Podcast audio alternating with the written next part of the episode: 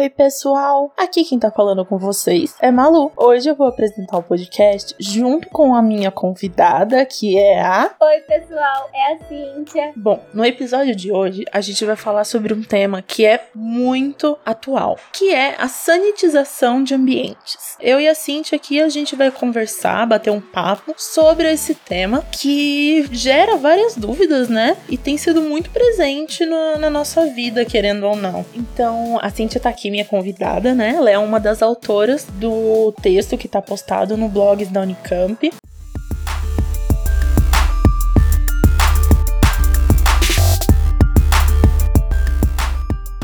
Então, Cíntia, fala pra gente, de onde saiu a ideia de produzir material, né, o texto e, e depois todo o material da sala 5 sobre a sanitização de ambientes? Então, a ideia surgiu por causa de um caso que, que aconteceu na China, né, que até foi noticiado e virou um artigo, onde três famílias foram comer no restaurante e uma dessas pessoas estava contaminada e não sabia. O fato dela estar contaminada e o ar-condicionado aqui com a ventilação muito forte fez com que a propagação das gotículas né, de saliva que ficam no ar fosse maior, então acabou contaminando as mesas próximas, que gerou então esse estudo, né, para descobrir o que, que podia ter acontecido. Então eles descobriram que foi realmente o ar-condicionado forte. E então surgiu a dúvida se o ar-condicionado estaria contaminado e o que mais poderia ter contribuído, como por exemplo, o restaurante era um ambiente totalmente fechado, não tinha janelas, era a única ventilação é o ar-condicionado. Então tudo isso contribui para que a contaminação aconteça, né? Como a gente já sabe. E no caso lá, as mesas eram próximas, é um ambiente menor e tudo mais. E aí, por causa do Covid-19, alguns ambientes, como por exemplo bancos, órgãos públicos, começaram a sanitizar o, o ambiente. Existe até, a gente comentou já numa das nossas conversas anteriores, que em Osasco, você tinha falado, que tem a cabine, né? E não é novo. Eu vi que na rodoviária de Campinas também tem essa cabine, então surgiu a dúvida: isso realmente é capaz de matar o vírus ou ele fortalece? O vírus. Então a gente viu que não existem muitos estudos sobre isso, mas existem recomendações, tanto da Anvisa quanto da OMS, para que não faça. Realmente porque não tem estudos.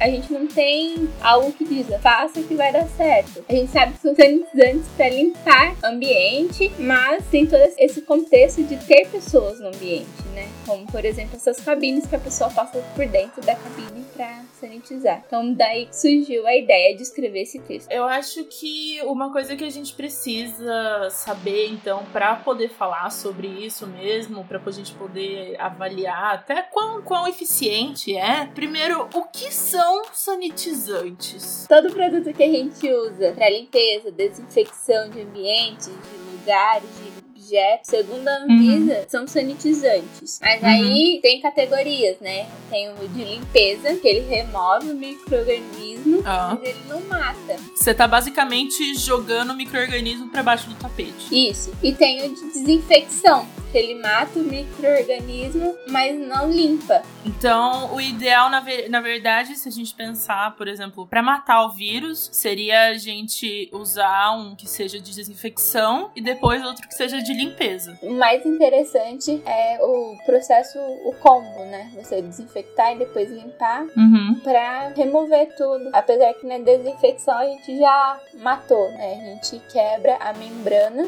da bactéria. O que é a membrana da, da bactéria?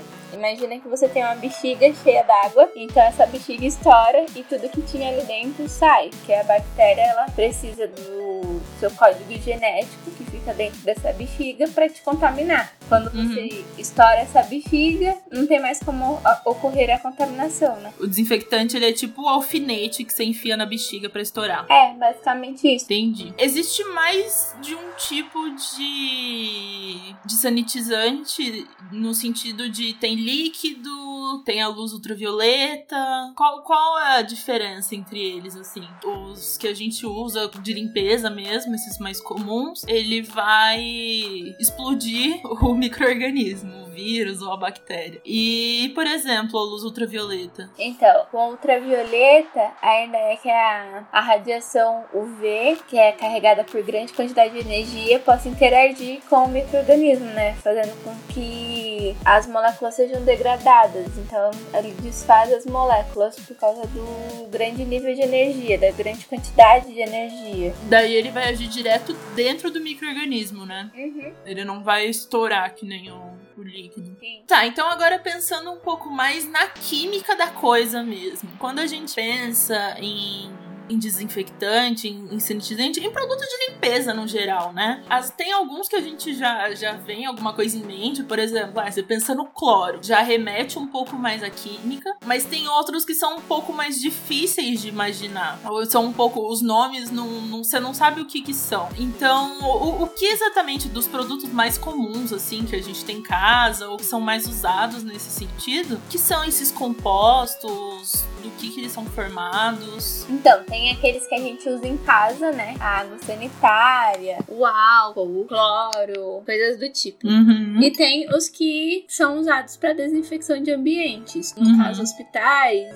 e locais próprios para isso. E aí a gente tem o hipoclorito, que é de sódio ou de cálcio, que é composto basicamente por água e cloro, correto? Sim, é, é um oxigênio, cloro e sódio. Mas obviamente a gente não usa ele puro. Eu acho que é importante falar isso. Mesmo que a gente tenha em casa, ele já não é puro. Ele é com água. E aí a gente tem o quaternário de amônio, onde a gente tem nitrogênio ligados com mais quatro cadeias carbônicas e hidrogênios. A gente tem o peróxido de hidrogênio, mais conhecida como água oxigenada, É aquela de deixar o cabelo amarelo? que a gente usa pro cabelo, vai mais coisa. Que normalmente, inclusive, você não usa tipo um líquido, né? Você usa aquela pastinha. E a gente tem o ozônio, que é três, três átomos de oxigênio ligadinhos. que Ele é muito utilizado para tratamento de água, de piscina e etc. Até mesmo ar-condicionado é limpo com ozônio. E esse ozônio é o mesmo ozônio da camada de ozônio.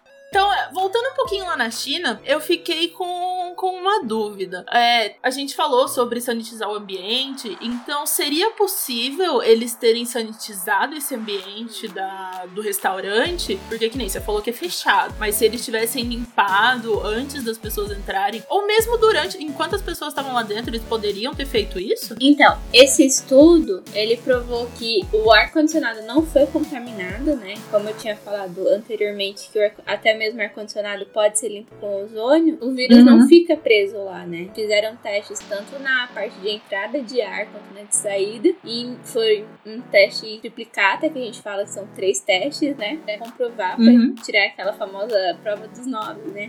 e o ar não estava contaminado. Antes das pessoas entrar, sim, é possível limpar antes das pessoas entrar. Teria que passar aí um períodozinho pra até alguém entrar e quem fosse limpar teria que estar usando todo o equipamento de proteção necessário. Mas sanitizar com a pessoa lá dentro não é recomendado. Por quê? Todos esses sanitizantes que a gente falou anteriormente, quaternário de amônio, peróxido de hidrogênio, a- até mesmo o ozônio, que é utilizado para limpar o ar-condicionado, ele apresenta riscos para a saúde se você não tá com os devidos equipamentos de segurança, porque pode acontecer queimadura na pele, irritação na pele, irritação na narina, né? Como por exemplo, quando a gente lava o banheiro e faz aquela famosa mistura de um monte de coisa que no final só sobe aquele gás que o seu nariz fica ardido o dia todo depois. Quem nunca fez isso? E por isso não é recomendado fazer, por causa da liberação desses gases. Então agora você pensa, se com os produtos que a gente usa em casa, você já fica assim, imagina produtos que são extremamente mais fortes, extremamente mais corrosivos e nocivos. Então não é recomendado,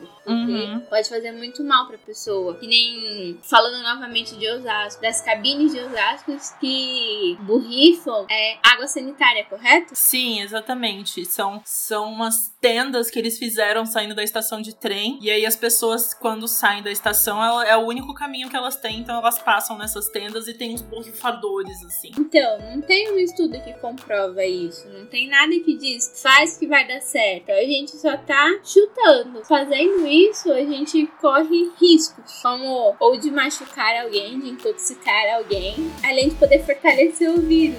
Essa é uma outra pergunta que eu ia te fazer, inclusive. Eu posso. Aliás, é uma pergunta não, mas é um tema que eu queria abordar. Posso usar essas técnicas que o pessoal usa com esses borrifadores, assim, é, em qualquer lugar, por exemplo, um lugar que às vezes não passa muita gente, mas eu quero garantir que ele tá desinfectado. Então, a Anvisa, ela recomenda que se você for sanitizar um ambiente, só os ambientes que são extremamente necessários. E lógico, sem pessoas. Por quê? Porque se você ficar sanitizando locais onde o risco de contaminação é nulo, você só, a gente só corre o risco de fortalecer o vírus. Tem a uhum. analogia que eu fiz esses dias, a gente até brincou, né? Que você tá andando de bicicleta. E aí, uhum. no meio do caminho, sei lá, você tem um buraco no chão, ou então tá escuro e você caiu. Quando você for passar por ali de novo, você sabe que tem esse buraco, ou então que tá escuro, corre o risco de você cair, você vai preparado. Você vai colocar joelheira, toveleira, capacete, que caso você caia, você não se machuca, já que não dá pra evitar aquele caminho.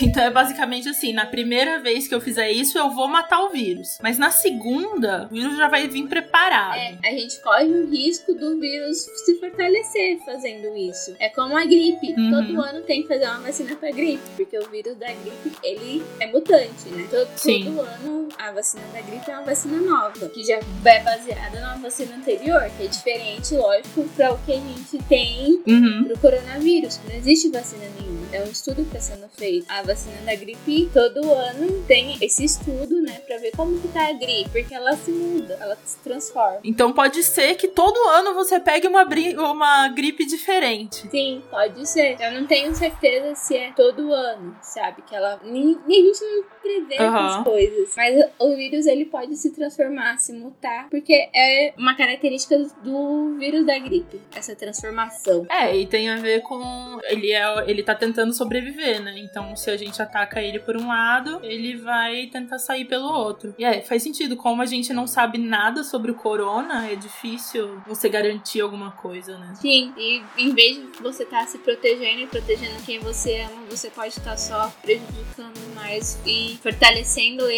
mais. E então a vacina que ainda está em produção talvez nem funcione, porque já é um vírus totalmente diferente do que o que a gente começou a estudar. Imagina, você tá na sua casa e você lança uma tendência. Um novo tipo de coronavírus. Ele nasceu da sua mania por limpeza. Eu, eu acho que é tendência. A gente podia começar a lançar um desfile de novos vírus. Novos vírus da gripe. Então é isso, né? Tem que tomar muito cuidado com as escolhas que a gente faz. E ter certeza se aquilo ali é confiável, se existem estudos, quem estudou, se é uma fonte confiável. O que nesse caso, já que a gente tá falando de saúde, de limpeza, o que a Anvisa fala sobre isso, o que a OMS fala sobre isso. E no nosso caso aqui de sanitizantes, a gente tem os três falando que não é recomendado. Não é. Não, existe nada que comprove que sanitizar o ambiente, que ficar despejando esse monte de produto químico em cima das pessoas, faça bem. Pelo contrário, você só corre o risco de contaminar alguém no caso de intoxicar, né? Você só corre o risco de intoxicar alguém ou então de machucar alguém. Porque a gente não uhum. sabe se isso combate ou não o vírus. Não existem estudos que comprovem isso ainda. E por outro lado, a gente tem certeza que os produtos de limpeza em contato com a pele, em contato com o nariz, eles são prejudiciais, né? Sim, esses que são mais fortes e usados para sanitização de ambiente, que fique claro. Então a gente sabe que o que pode ser usado na pele? A boa e velha água com sabão, o álcool 70, o álcool em gel. Esses a gente sabe que funciona. Então vamos Uhum. nos prender ao que a gente sabe que funciona, porque também a gente corre muito risco de você se sentir imune, né? Ah, eu passei por aquela cabine lá vindo pra casa e tacou água sanitária em mim, eu tô imune. Quem te garante que sua mão, sabe, foi molhada com aquilo? Uma- Realmente a gente Uhum. sabe que a água sanitária mata, mas a quantidade foi suficiente? Você não sabe, você não sabe. É que nem lavar a mão, né? Se pra lavar a mão você já tem que esfregar por 20 segundos, como é que você garante que só da água sanitária pingar ali ela já vai Exato. ajudar em alguma coisa? Exatamente. Uma outra coisa que é muito importante, há quanto tempo dura uma sanitização de ambiente? Então, supondo aí que tá, ela funciona. Então, eu fui lá, limpei meu restaurante. Quanto tempo isso dura? Um, dois, três dias? Então, Malu, não se sabe, não tem uma resposta conclusiva, que até então a gente não sabe nem se funciona, né? Então, não, Uhum. não existe um tempo conclusivo. Fala assim, ah, se você limpar hoje, daqui 15 dias você precisa limpar de novo. Tipo, banheiro de casa, né? Que a gente lava e sabe que daqui uma semana tem que lavar de novo, porque senão já vai estar fedido. Não, é- não é o caso do coronavírus. A gente não sabe ainda quanto tempo que é possível limpar o ambiente e estar livre. Por isso que é recomendado, né? Que toda vez que você precisa sair, que você chegue em casa, que você faça todo aquele processo de limpeza, tomar banho, limpar. Se alguém veio da rua e pisou ali, limpa ali, garanta que está limpo, que está desinfetado, não só o limpo de, re- de retirar, né? Aham. Mas o de desinfetar, de matar o vírus realmente. Uhum. Ai, inclusive, eu acho que isso é muito importante, né? A gente lembrar de não descuidar. Tá tudo abrindo, o pessoal tá saindo mais pra rua agora. Tem que lembrar que não acabou ainda, né? A gente, quando voltar, tem que tomar banho, tem que colocar as coisas pra lavar e fazer todo aquele ritual. Inclusive, me dá preguiça de sair de casa. Exatamente porque quando eu voltar, eu sei que vai ter todo esse ritual. Você não tem preguiça de sair de casa por causa disso? Nossa, eu tenho muita preguiça de sair de casa por causa disso. Porque você chega, você tem que tomar banho. E quando você vai no mercado, então? Você tem que tomar banho e dar banho nas compras. É verdade. Nossa, que rolê. Pega o saco de batata palha, passa o álcool. Pega a caixinha de leite, passa o álcool. Exatamente. Falando em álcool, inclusive, ah, a gente falou sobre alguns produtos e a gente não falou muito sobre o álcool. Eu posso usar qualquer álcool pra limpar a mão, pra limpar o- a batata palha. Então, recomendado é o 70, né? Porque, pelo fato dele realmente matar o vírus. Porque se você usa um álcool com fator maior, por exemplo, 90, ele evapora antes de combater o vírus. Se você usa com fator menor, Uhum. a gente tem uma quantidade de água maior ali e não vai conseguir combater o vírus. Então, o 70 é o ideal. É, eu acho que é interessante aqui que a gente, quando a gente pensa no fator do álcool, é a quantidade de álcool que tem ali. Se é o álcool 70, então 70% daquilo ali vai ser álcool, mas 30% vai ser água. E aconteceu uma coisa interessante aqui em casa. Naquela época que tava todo mundo correndo atrás de álcool e papel higiênico, minha mãe foi comprar álcool no mercado e só tinha álcool 40, e ela comprou álcool 40 mesmo. E a gente ficou um tempão com álcool 40 aqui, e eu olhando aquele álcool 40, eu pensei, nossa, mas o álcool 40 não tá limpando de verdade. Até que um dia, só que eu achei que ela soubesse disso. Aí um dia eu falei pra ela, por que, que você não falou antes? E aí ela foi no mercado e comprou um álcool 70 de verdade. Aí, aí foi mais seguro, porque até então a gente tava só fazendo a limpeza, né? A gente tava só pegando o vírus de um lugar e colocando em outro. E é uma informação que é. As pessoas falam, mas a gente explica o porquê, né? Então, que é, é esse o porquê. Que o 70, ele não vai nem evaporar e nem ser uma mistura com mais água do que o esperado. Então, ele é o ideal pra combater o seu vírus, pra fazer o que o desinfectante faz: estourar aquela bexiguinha. Uhum. Pro nosso cotidiano, então, eu acho que a gente tem que ir pelas certezas, né? Então, quais são as certezas que a gente tem? Que o sabão vai limpar, que o álcool vai limpar. Uso de máscara, o distanciamento social. Uhum. É o que a gente tem por enquanto,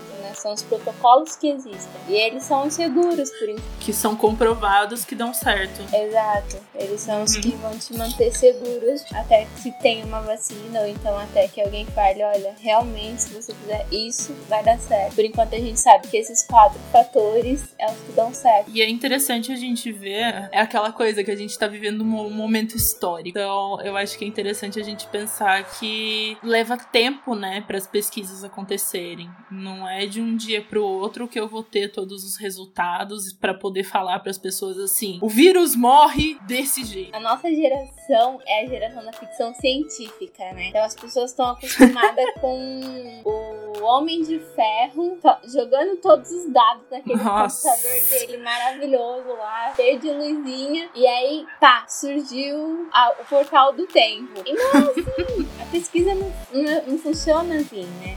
Uhum. Só que ninguém foi ensinado isso. A gente, com a nossa história de ficção científica, tá acostumado com isso, com o fato de, ah, faz um testezinho ali, olha os liquidozinhos coloridos e tcharam, temos uma vacina. Mas a ciência não se É, eu fico assim. pensando no, no CSI, que eles fazem os testes ali, em 10 segundos eles têm o DNA da pessoa que matou. Sim. E eu fico, nossa, meninas, fosse tão fácil. Não é simples assim, né? Só que a gente uhum. é ensinado assim. Só que a realidade trás da pesquisa científica é outra. São testes mais testes, é entre erros e acertos, mais erros e acertos, até você chegar na conclusão final.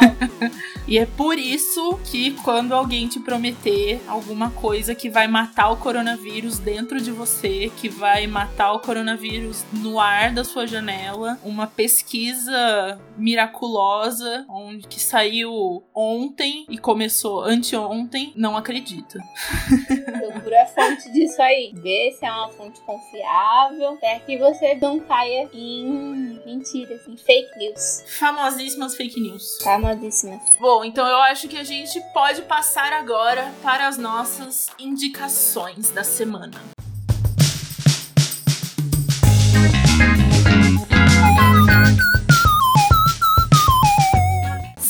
O que você indica para os nossos ouvintes? Então, eu indico uma série da Netflix. Ela chama A Chuva, se você procurar em português. Então, é isso. Eu indico essa série, que é muito interessante, porque ela conta exatamente sobre um vírus que surgiu do nada e então começou a matar um monte de gente. Só que o vírus, nesse caso, vem na chuva, né? Como é o nome da série. Então, uhum. a gente percebe o quanto que demora para que ache uma cura. Que, por exemplo, nessa série, a um monte de pessoa morreu, um monte de pessoas uhum. morreram, né? Passaram anos e um laboratório não consegue desenvolver uma cura para isso, uma vacina ou algo que combata. Claro, tem todo... Julinho do céu. É, é muito interessante. tem, claro, tem toda a parte de ficção científica, mas tem esse fator que é o que a gente acabou de comentar. Tipo, se passam uhum. anos, pesquisadores com laboratórios super completos não conseguem desenvolver uma cura para essa chuva. E aí vem toda aquela história né? Toda o que prende o, a pessoa que tá assistindo, que a cura é o sangue de um dos meninos, que aí ele é a cura, que não sei o que tem. Mas aí, fi, assiste a série. Você tá dando spoiler. Tá dando spoiler. Corta spoiler, maluco. A Cintia é assim, entendeu? Ela já dá a indicação e dá o final. Ah, já não fala é o quem, quem morre no fim. Não é o final. Ah, tá. A minha indicação, ela é muito menos criativa. Tem muito a ver com o nosso momento também. Eu vou indicar... Eu vou indicar Instagram, porque é o único que eu sei qual é o, o endereço para procurar, que é, são as páginas do Atila, o Atila e a Marina. Então, o arroba dele no Instagram é arroba o Atila. Tudo, tudo normalzinho. A-T-I-L-A. Ele é um. Ele é doutor em ciências e biólogo. E ele tá postando muitos, muitos materiais interessantes sobre a pandemia. E toda semana ele lança alguma coisa nova, super atual. E ele tem página no YouTube também. Ele tem canal no Telegram. Mas eu tô indicando aqui o, o Instagram porque é o que eu tenho certeza de como encontrar. Então é isso, pessoal. Obrigada aí. Nesse tempo todo dessas duas tagarelas. Muito obrigada por nos ouvir aqui enchendo o saco de vocês. Dando Voltem ciência. sempre. Divulgando ciência de verdade, com fonte, que vocês vão poder procurar da onde veio. Inclusive, vai estar tudo no nosso post, todas as nossas fontes. O link pro texto que a gente tá falando também. Os links para as nossas indicações vão estar todos no nosso post. Tchau, gente. Até a próxima.